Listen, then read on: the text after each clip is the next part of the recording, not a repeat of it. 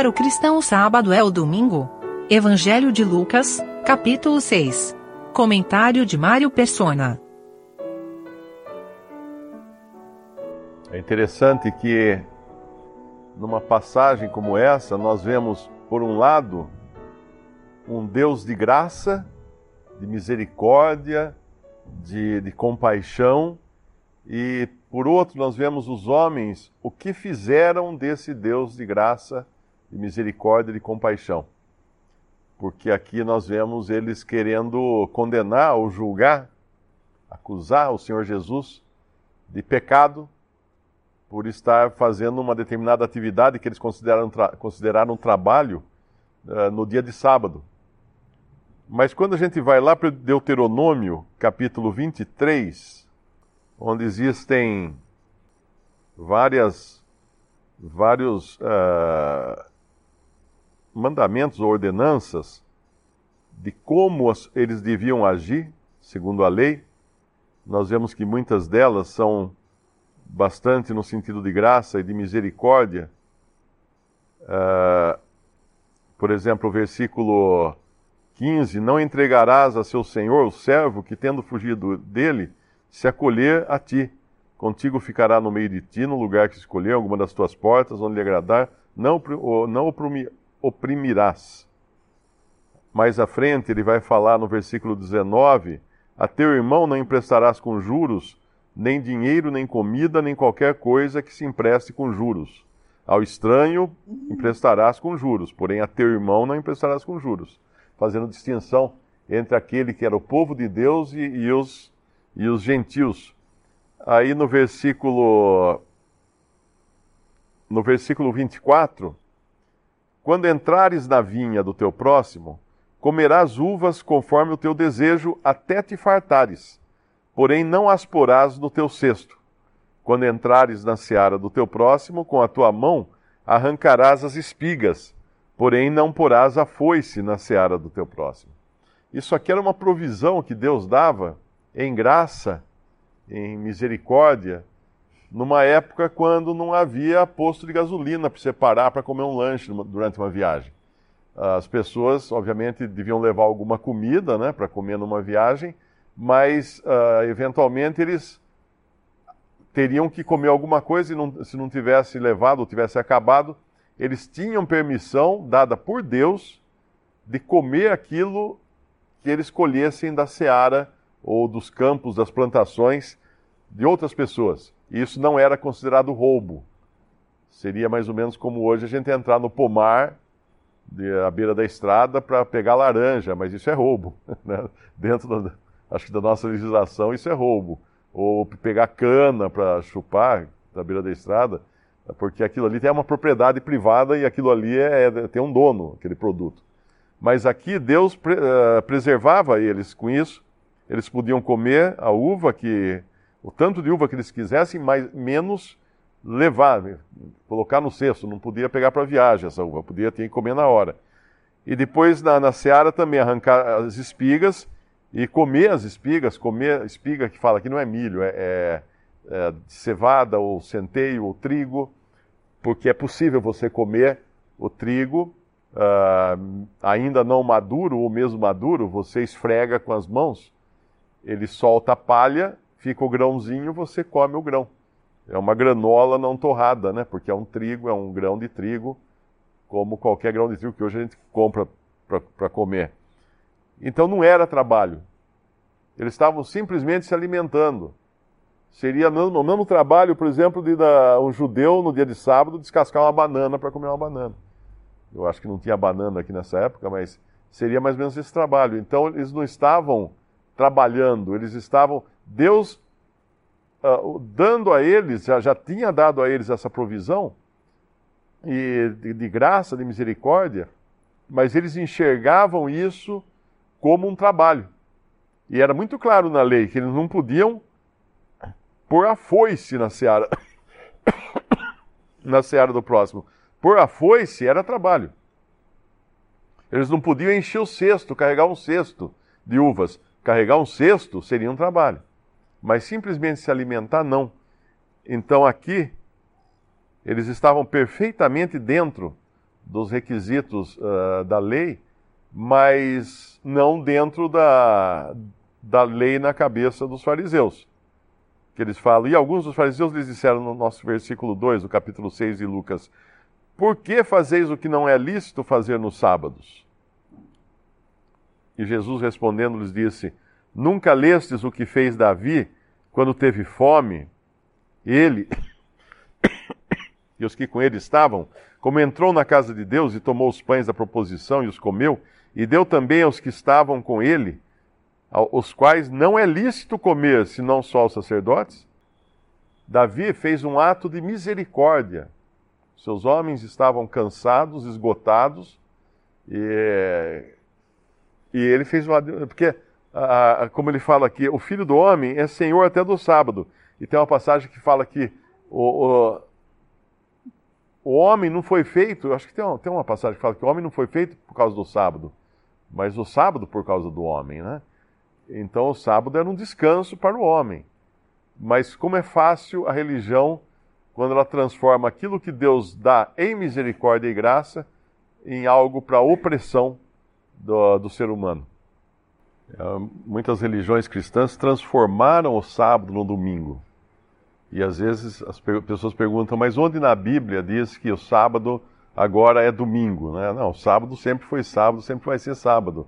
A questão é que nós não somos judeus, não somos israelitas, não estamos debaixo dessas ordenanças da lei, mas o, o domingo não é o sábado. Não houve uma troca de dias. Se, se você perguntar para algum religioso cristão, ele talvez explique que agora o domingo é o sábado de descanso do cristão. Não, Deus não deu nenhuma ordenança nesse sentido. Uh, hoje, para o cristão, as duas únicas ordenanças que nós temos são o batismo, que é celebrado uma vez na vida, e a ceia do Senhor, que é celebrada a cada primeiro dia da semana. Uh, mas muitos cristãos levam o domingo como se fosse um sábado. Isso é um erro porque não, seria simplesmente uh, colocar a lei de novo para o cristão cumprir uma lei. Uh, algumas, alguns cristãos não trabalham veementemente, de maneira nenhuma, no domingo, uh, se recusam a trabalhar no domingo, mas não tem nada. É claro que se a gente puder não trabalhar no domingo, como o irmão explicou, para poder se dedicar mais às coisas do Senhor, melhor, melhor ainda. Graças a Deus que por, por causa desse, desse, desse equívoco, vamos chamar assim, nos países cristãos, uh, tidos, ditos cristãos, né? Transformaram o domingo num dia de descanso. Mas uh, no, no, Oriente, no Japão, na China, nos países árabes, em muitos lugares do mundo, o domingo não tem sentido algum. É um, é um dia qualquer, um dia de trabalho normal. E os cristãos nem por isso uh, deixam de, de, celebrar a ceia do Senhor, deixam de, de usar esse dia como sendo o dia do Senhor. É interessante a ironia aqui da, do, da, do, do, episódio seguinte, né, depois desse da, das espigas. No versículo 5, o Senhor fala: o filho do homem é senhor até do sábado. E aí no versículo 6, aconteceu também no outro sábado que entrou na sinagoga e estava ensinando. E havia ali um homem que tinha a mão direita mirrada. Eu digo ironia porque a mão é aquilo que nós usamos para fazer as coisas, para fazer as obras. E aqueles mesmos judeus que, se, que prezavam tanto a lei, prezavam tanto fazer as coisas para Deus segundo a lei, eles estavam nesse estado do homem de mão mirrada. Eles estavam incapacitados de cumprir a lei. Um homem com a mão mirrada é um homem com a mão uh, inutilizada, né? uma mão que não serve para fazer nenhum trabalho. E esse homem não está na rua, como alguns que o Senhor Jesus curou. Ele está na sinagoga deles. Ele está no lugar onde eles estudavam. Sinagoga não era o templo, hein? A sinagoga havia, o templo só havia um templo em Jerusalém, e sinagoga havia em todas as cidades, na maioria das cidades havia uma sinagoga que era uma escola de judaísmo. Era uma sala, um local, uma construção, onde eles se reuniam para ler as escrituras. Ler e discutir né, e debater as Escrituras. Não era, um, não era um lugar de adoração. Eles não iam à sinagoga adorar a Deus, porque havia só um lugar de adoração que Deus havia colocado o seu nome, que era em Jerusalém, no templo em Jerusalém. Mas esse homem com a mão mirrada, isso demonstrava o estado deles, de incapacitados, de deficientes para poderem cumprir uh, os propósitos de Deus. Eles não eram capazes. Numa outra passagem, o Senhor encontra na sinagoga algo muito pior: um endemoninhado. E assim era a condição também uh, de Israel nesse momento que o Senhor estava aqui. A casa estava varrida para muitos demônios virem morar nela, porque eles não estavam aceitando aquele que seria o dono, aquele que seria o Senhor, deveria ser o, o Messias para eles. E aqui os, os fariseus estão mais preocupados se o Senhor vai curar no sábado esse homem. Ou seja, no inverso da misericórdia, nós temos o Senhor, o dono do sábado, aquele que deu o sábado para eles, querendo exercer misericórdia e eles colocando impedimentos, empecilhos para o Senhor exercer misericórdia. Uma da, das coisas mais. É, quase todos os dias eu recebo e-mail de pessoa. Ah, eu fiz isso. E agora? Perdi minha salvação? Ou o que eu preciso fazer para não perder minha salvação? É que essas pessoas vêm de, de religiões cristãs, né, ditas cristãs, onde sempre existe aquele, aquela incógnita Existe uma lista de coisas do pode e o que não pode, e se você agir de uma maneira que não pode, você então perde a salvação. Ou se você abandonar aquela denominação, você perde a salvação. Ah, uma vez um irmão de uma determinada denominação falou que o pastor pregava que ele, ele, ele perguntava para sua congregação: quando eu prego eu prego através do Espírito, daí todos falavam, é, através do Espírito Santo. Então, se vocês saírem daqui, vocês estão virando as costas para o Espírito Santo e não há perdão para vocês.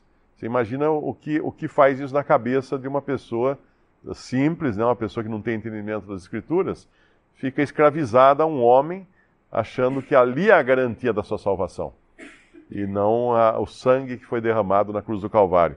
E assim estavam esses judeus agora aqui também, com todas as suas, as suas regras, os seus próprios mandamentos, aqueles que os transformavam em sepulcros caiados, porque eles mantinham por fora uma bela aparência de justiça própria, mas por dentro estavam cheios de ossos. Mas o Senhor, em outro momento, os chamava também de sepulturas na, na grama o sepulcro caiado é aquele que todo mundo vê, olha que bonito que está o sepulcro, está bem caiado, bem, bem branquinho, bem bonito, bem brilhante no sol.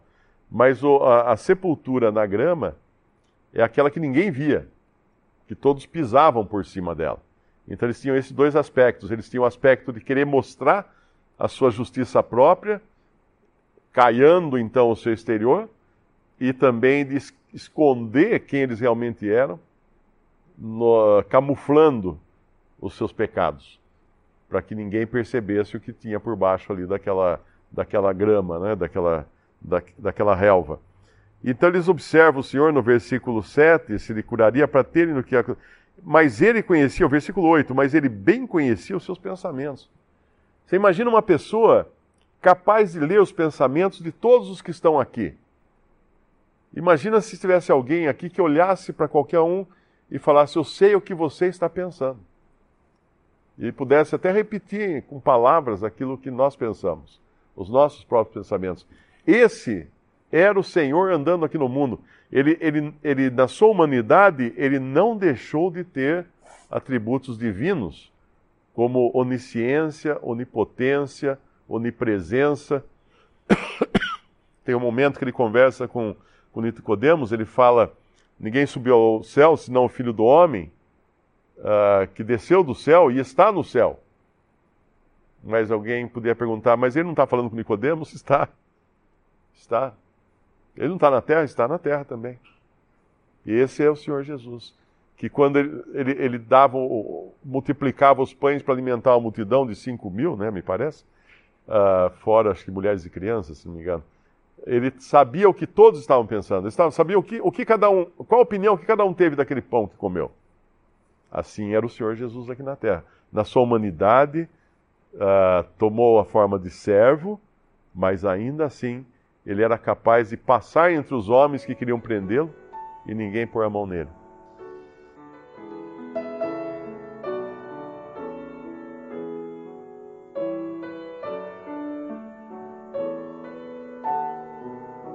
Visite respondi.com.br. Visite também 3minutos.net.